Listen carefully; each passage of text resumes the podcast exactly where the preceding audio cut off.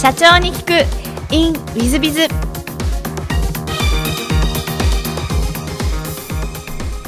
ィズビズの新谷です。先週の続きをお聞きください。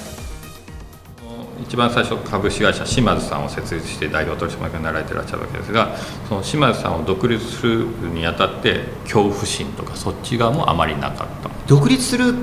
ことに対しての恐怖心はなかったんですけど、うん、あの独立してからの恐怖心はありました。なるほど。あの島津さんのえっとまあご茶の経歴からすると、えー、いわゆるコンサルティング業というか、はい、まあ、組織開発業というか人材教育業みたいな、えー、あ位置づけでいらっしゃるんですけどもともとそれを狙って設立をされていらっしゃる感じそうですね。あの独立する時にですね、まあ、どどちらかというともう思いが強くて辞めるのが先行みたいな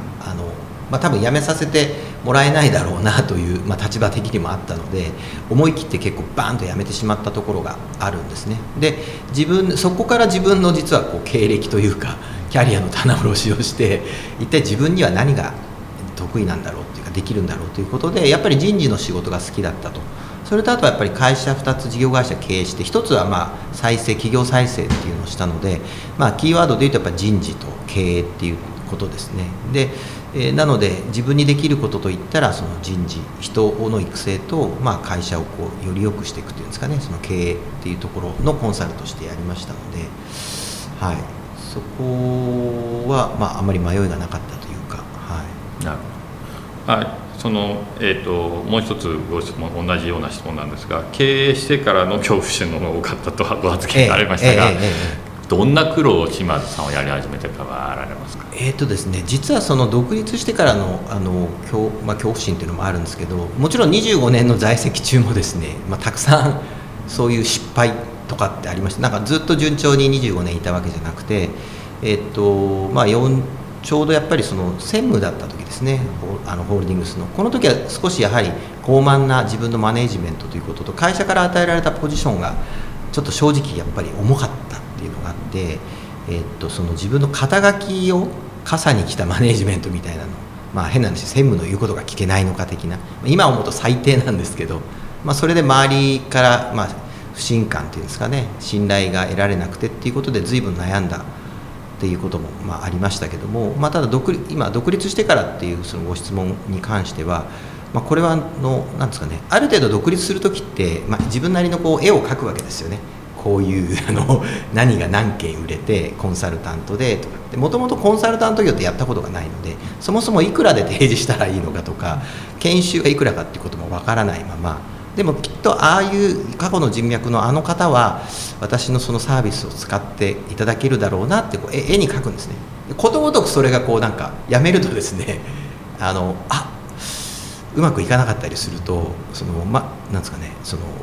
計画していたものが崩れていくイメージがどんどんどんどんこう頭の中でするんですね。でまあ営業して受注したとしてもそこからこう入金まで 変な話、まあね、あのそういうことを考えるとあれ？これこのままなんかこのペースでやっていくと,、えーと、自分で準備してたこう資本金とかっていうのがもうなくなる日っていうのは計算できちゃうんですねこれ使い切ると。でまあその上場会社の社長してましたので、まあ、それなりにこう給料も頂いてた。でそこからまた一気にですね、えっと、一から構築していくっていうことを考えるとこれはまずいぞと。あの口座からお金がなくなっていく音が夜中なんか寝てる時に聞こえるみたいなですね、まあ、やっぱそのお金に対する恐怖っていうのがやっぱ一番大きかったですかね。でそうするとまた焦る。でなんかその無理なセールスをするっていうこういう状態にやっぱり陥ってまあ1年2年ぐらいはそういう恐怖ってやっぱりついてまいりました。辞めた時っていうのはむしろ伸び伸びもうなんか今から行くぞみたいなことで結構晴れ晴れしてたんですけど。いざなんか経営というか始めると、まあ、思うようにいかないっていうことに対しての、まあ、恐怖心っていうのはやっぱりすごいありましたね。なるほど、はい、で私のイメージだと島津さんはもう座禅禅のコンサルタントってい。うイメージなんですけど、はい島津さんは最初からこの座禅を狙いに行こうみたいな感じでいらっしゃったんですか？いえ、えっと、よく聞かれるんですけどあの禅との出会いは独立起業してからですね、えっとまあ、私なりのその経営のコンサル、まあ、経営の、まあ、哲学っていうんですかね。経営のスタイルをいろんな方にお話したら、まあ、島津さんのその人を軸とした経営スタイルっていうのはなんかすごくこうスティ、まあ、稲森さんだとかいろんなこうなんですかね人を基軸としたなんかその経営心とかっていうことですごい全的だということをなんかいろんな方から言われたんですね。それで禅寺に通うようになって座禅してまあ、スティーブ・ジョブズだとかいろんなその著名な方がですね全に傾倒しているっていうことを聞いた時にまあいろいろ調べて座禅組んだ時にあこれだって思ったわけですね。これこそなんかなんでこの、えっと、禅の教えを多くの経営者が、えっと、取り入れないんだろうまたその学校時代に教えてくれなかったんだろうってことをすごく感じたんですね。でこれはもうとにかく自分が自らそっちへ飛び込んで、えっと、伝えていくべきだし世の中もそれを求めるだろうなって、まあ、両方ですね。自分が欲してたものと社会はきっとそういったそのメンタリティーを求めていくだろうなっていうそういうことをまあ両方思ってそれでまあ青森のお寺でまあ弟子入りしてですね得度といいまして漱石を得たっていう、はい、ですからやめてはい。なのでまああのそこから禅をまあ勉強というか修行して今日に至ると。でこの2年ぐらいでまあそういう依頼というんでしょうかね、まあ、その講演だとか研修とかっていうのが、まあ、随分お仕事があのいただけるようになってきたので、はい。まあ、今ではなんか禅といえばみたいな感じで言われたりしてますけど、はい、そういう流れですね。なるほど。で、まあ、今回ゼンテックという会社を、まあ、まあ、設立創業されてらっしゃるのですが、はい、このゼンテックさんはどんなことを狙ってらっしゃって、えー、設立されてらっしゃるそうですね。実はもともとそのシマーズという会社で、えーと、全的なコンサルティングとかですねその、まあ、リーダーシップ研修とかチームビルディングということで、まあ、これは実はクライアントさん大手企業がほとんどで、えーと、それこそ、まあ、ホームページにも出てますけども資生堂さんだとか、えーまあ、花王さんとか金融庁とか結構そういったところでお仕事をさせていただいてってるんですね。でホームページからのほとんど、まあ、座禅研修でググっていただくと常にシマーズがまあ1位にこう検索で出てくるっていうような感じになった時にちょっと待てと。これ自分の生身の体一つで、まあ、ましてやすごくこう誰でもできるものでもないかったりするじゃないですか。だからその自分の弟子を育てていくというのと合わせてやっぱりある程度そういったテクノロジーだとかそういったものをこう使って、えっと、自分だけ生身の自分じゃない何か形を作りたいということで例えば VR だとか、まあ、今後 AI だとかですね。そういったものをあの活用できないかっていうのはこうぼんやり思っていろいろこうちょっと、えー、勉強し始めてたんですね、まあ、その時にたまたまそういう若いそういう優秀な人たちとの出会いがありましてそれでじゃあもう会社を作ろうと。で、えっと、ゼンテクという会社を作りましてですね、えっと、今じゃあ何をしているかというとあのまあ実はあの私のですねバーチャルの、えっと、VTuber ということであの YouTube を通じてですね全能教えなんていうのを発信もしてるんですが、まあ、これ自体はどちらかというと広報的なあのキャラクターの存在になってまして事業そのものはですね今までやってきたその企業向けのサービスが私結構クライアントが多かったので、えっと、組織開発ですねその企業のその働きやすい風土イノベーションが起こりやすい風土まあ、これをあの全的なアプローチでできないかということで、えっと、全とその行動科学をですね用いて、まあ、たまたまそのグーグルが、えっと、高いパフォーマンスのあるチームは、まあ、心理的安全性が非常に高いという結論に出たという話もあってですねそれで今でもそれそれってグーグルだからできたんでしょみたいなところもあるわけですよね。ただじゃあ日本企業にとっての心理的安全性って何っていうのを、まあ、今はあの全部えっと、独自にマーケティングマーケティングというかそのリサーチをしてですね、え今500名ぐらいの方のデータが取れてそれを今解析してましてですねでそれを今度行動科学でどう組織にえ実装してもらうかというそういう今サービスを立ち上げて、え認定講座とあとはこれからその研修や組織開発コンサルティングというそういうのをこれから提供していこうと。で現状のその組織診断っていうものも今サーベイを今開発してますのでまずは今あのまあ、B2B のですねサービスとしてこれから今展開し始めたところですね。なるほど、はい。あの島津さんは本も、えーと、お出しになっていらっしゃいました。仕事に生きる禅の言葉をサマック出版から翌日の仕事に差がつくお休み前の5分前というのも出していらっしゃる2冊出していらっしゃいますのでぜひあのリスナーの皆さん方その本も読みながらサイトも見ながら全テクさんの動きも見てっていただければなと思っております。でちょっと違う質問もさせていただければと思うんですが、えっと、好きなもの好きなことで自然家族仲間座禅読書自然に浸る人に話すこと説法ということでもう完全に座禅っていうかそんな感じなんですがちょっと私はここであの逆に今日また自然好きということで自然結構お好きでいらっしゃるんですか？自然好きですね。えー、どんなとこ行かれたりされるんですか？えっと、具体的にですね、えっと、青森県十和田市の、えっと、奥入瀬渓流、まあ、これあのちょうど私が出家した、えー、お寺があるところなんですね。そこの奥入瀬渓流とかってもうすごい最高なんですね、まあ、あとはその沖縄のですね、えー、っとどちらかというとこうあんまり賑やかじゃない南城市って南の方の、えー、とまあ、いろいろ祈りの場所があるような聖地だとかあと久高島っていうですね、まあ、神の島って言われているところですとかあと山中湖湖畔とか、まあ、あとは伊豆大島、まあ、火山三原山があって裏砂漠とかって本当にこう大自然があるんですね。えーとまあ、この夏もまた伊豆大島行くんですけど大体ご縁が今あってよく定期的に行ってるのはその青森沖縄、えー、伊豆大島っていうのが非常に多くてですね、まあ、どこも非常に自然の素晴らしいところに定期的に行ってますね、はい、それはスターツ時代から自然好きでいやスターツ時代はですねどっちかというとゴルフとか 接待とか夜の お酒で 接待、まあ、あとマラソンはフルマラソンも走ったことがあるのでスタート時代はやっぱり体をこうハードに動かしてみんなと楽しくゴルフやお酒っていうそういう生活してましたんで自然にっていうのはそう言われてみるとあんまり意識として行ってなかったです、ああともう一つ伊勢神宮はもう8年間毎年お参りに行ってますけれどもはい。いややっぱりあの座禅を出会われてから自然、ね、そうですね。はい。じゃあ随分なんか人生が座禅で変わった感じ変わりましたね、あのー、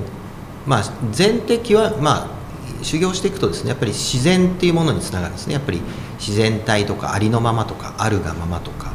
でそこはやっぱり自然の中に身を置くことでそういう自分の中に持っている感覚を研ぎ澄ましていくっていうそういうところがやっぱり通じるものがありまして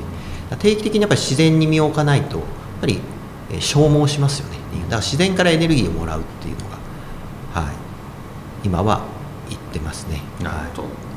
で座右の銘もお聞きしまして一日一生ということで、はい、これはどういった意味でどうして選ばれたのかをお教えいただきたいなとこれはですね実はあの禅と出会うも前からスターツ時代からの座右の銘にしていたんですね。で、えっとまあ、意味は一日を一生と思って生きる。要は朝生まれて夜死ぬじゃないですけども後悔のないこう人生っていうんですかね。そういう意味で、えっと、一日を一生と思っていきましょうということ、まあ、そういうのでなんかなんていうんですかね。うん。まあつまり後悔しないような人生をってことだと思うんですね。で結果的になんか禅とか仏教を学ぶようになったらやっぱりそういう考え方っていうのがそういう、まあ、同じように、まあ、ありましてそういう本もアジャリが書かれた本で一日一生とかってこうあったりするので。まあ、そこはまあ変わってないのかなっていう、はい、それはやっぱり今を生きるってそうです結局そういうことになりますね、はい、一日を一生と思ってっていうのはあの今を生きるっていうことにもっとあのフォーカスすると。今この瞬間を生きるっていう禅の教えにも通じます、はい、ある意味毎日毎日輪廻転生してる。そうですね。毎日毎日輪廻転生してるっていう感じですね、結局悩みっていうのはほとんどもう未来と過去の頭の中の妄想だけなので今に完全にフォーカスすれば悩みって消えるわけですよね。そこはもうあのそんな考え方ですね。なるほど多分リスナーの皆さん方はなるほどと今声出してらっしゃるんじゃないかと思いますが えっと最後のご質問なんですがこの番組経営者向け全国の社長様向けもしくはこれから起業する方向けの番組でございまして起業社長の成功の秘訣をお教えいただけたらなと思っております。そうですね。成功の秘訣っていうのは何ていうんですかね。やっぱり結局振り返ってみると、うん、やっぱりそのまあもうもうコツコツやり続けることしかもうないっていうですね。なんかそこですよね。あのまあ変な禅の教えでなんか諦めが肝心みたいなのもあるんです要は明らかにするという意味の諦めっていう使い方するんですけど。でもやっぱりこれを絶対成し遂げるっていうふうに強く思ったらとにかく本当にその一生懸命、えっと、やり続けるっていうんですかね。あのまあ、変なこう意固地になって執着するということではなくてなんかそういう自分が実現したい、まあ、起業家の方だったらやっぱり世界観ってあると思うんですよ。何のために起業するのかと。だその自分が何のために起業するのかっていうような、まあ、ミッションとかビジョンみたいなものさえ定まったならばあとはそれに向かってまあなんですかねやり続ける。もうとにかくコツコツと動き続ける、えー、太鼓を鳴らし続ける。ひたすらもうずっとそれを言い続ける。まあなんか結局それしかないんじゃないかなっていうふうにあの今は思っていますね。はい。まあ、一日一生ともつながるお言葉だと思いましてあの大変勉強になりました。本当にありがとうございます、えー、リスナーの皆様も本日はお忙しい中お聞きいただきまして誠にありがとうございました。ぜひえー、島社長のように皆さん方もなっていただき皆様コツコツ頑張っていただければと思っております、えー、本日はありがとうございました。清水社長本日はどうもありがとうございました。ありがとうございました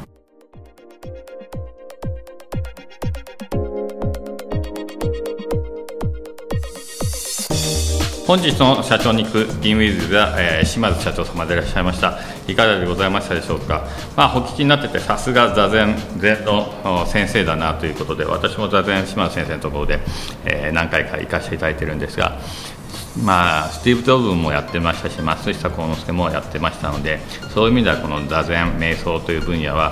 まあ、みんな選んだ方がいいかもしれない、えー、経営者が選んだ方がいいかもしれないものかもしれないなというふうに私自身は思ってましてそういう意味では島津社長のお話というのは大変勉強にもなるし、えー、私ももっと島津さんが勉強しなきゃいけないんじゃないかなというふうに思います。特にあのコツコツ。これは私もテーマでございますのでうちの会社でもよくコツコツということをやり続けるというのはよく言ってますのでそういう意味では島津社長のご指導というのは、なるほどというふうな部分がございました、まあ、ぜひあの皆さん方もコツコツ一日一生と思って今を生きるような感じで、えー、頑張っていただければなというふうに思っております、えー、本日の社長に聞くインウィズビズは島津社長様でした、え、また来週。経営者を応援する。社長の孤独力。番外編。本日の社長の孤独力番外編は、えー、未収金がたくさんある。会社のためのルール作りを粛々と実行せよということが書いてあります、えー、まあ未収入金、えー、よくあると思うんですけども私もの会社なんかはもう確実にルールをまず作ってまして、えー、いくら以上の金額のものが2ヶ月滞納するとそこで、えー、基本的には督促状を出します。さらに2ヶ月4ヶ月ですね。2ヶ月、えー、支払いがなくて4ヶ月経つと内容証明を送ると。で最後その先2ヶ月それでも反応ないと裁判まで起こしたり、えー、まあ、口座差し押さえをしたり、えー、などすると。で金額も少額の場合は少額裁判ですしちゃんとした金額はちゃんとした裁判ですし。そういうふうに社内ルールというのは決まってまして粛々とやっていっております。でそれもどこの企業がどうなってるかを役員で毎月毎月必ず見てこれはこうするああするということもちゃんと決断をしていってますそうさらにその未入金がある先は、えー、毎月毎月、えー、まあ、週に3回ずつぐらいですかね全社員の、えー、白日のもにこのこの企業は入金が多く遅れてますよということがあ見えるようにしてます。えー、そして見える化というのをしていることによって社員たちも、えーまあ、担当の役員たちも部長たちも、えー、皆、えー、これを回収しないとという意識にさせるということをやっております。でもちろん、えー、ちょっとぐらい伸ばしてくれないかということでお願いされる場合には待つこともあるんですが基本はそのルールをきちんと守らせているということにますそのことによっておそらくルール通りちゃんと動いていくんであの会社は支払っとかなきゃまずいという意識もお客様側にもできますし社員たちもちゃんと未収入金を回収しようという意識にもなってくるんじゃないかなというふうに思います。つまりルール化と見える化というのは大変重要だというふうに思っていただけると思います、えー、最後にですねえこのルールと見える化というのをやってるとちゃんと社員に個室意識ができお客様にもあのちゃんと支払わなきゃいけないという意識もできるものをさることながらあこの会社はきちっとしてるということを社員にも見せることになるんじゃないかな。そしてお客様も見せることになるんじゃないそれが実を言うとブランド力といいますか、えー、会社の品格みたいなものにはつながってくると。こういうことでございますので、え、必ずそういうことを考えて、えー、全てにおいてルール化をしていっていただければなというふうに思っております。そして見える化が大変重要なんだということも、えご理解をいただければなというふうに思っております。え、本日の社長の孤独力番外編はここまで。また来週。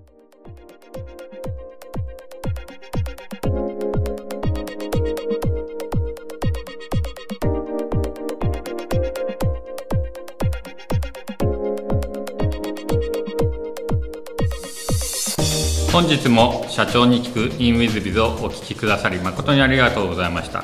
えー、この番組は2017年1月から毎週配信を続けております。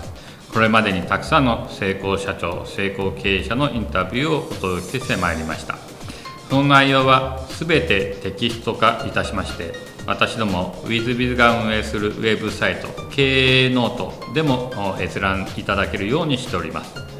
音声だけでなく文字で読み返すことで新たな発見や気づきがあり皆様の会社経営に役立つヒントがきっと見つかるのではないかと思いまして、えー、サイトの方にもさせていただいてます。是非ネット検索で経営ノートスペース社長インタビューと入力いただき経営ノートのサイトをご覧になっていただければというふうに思っております。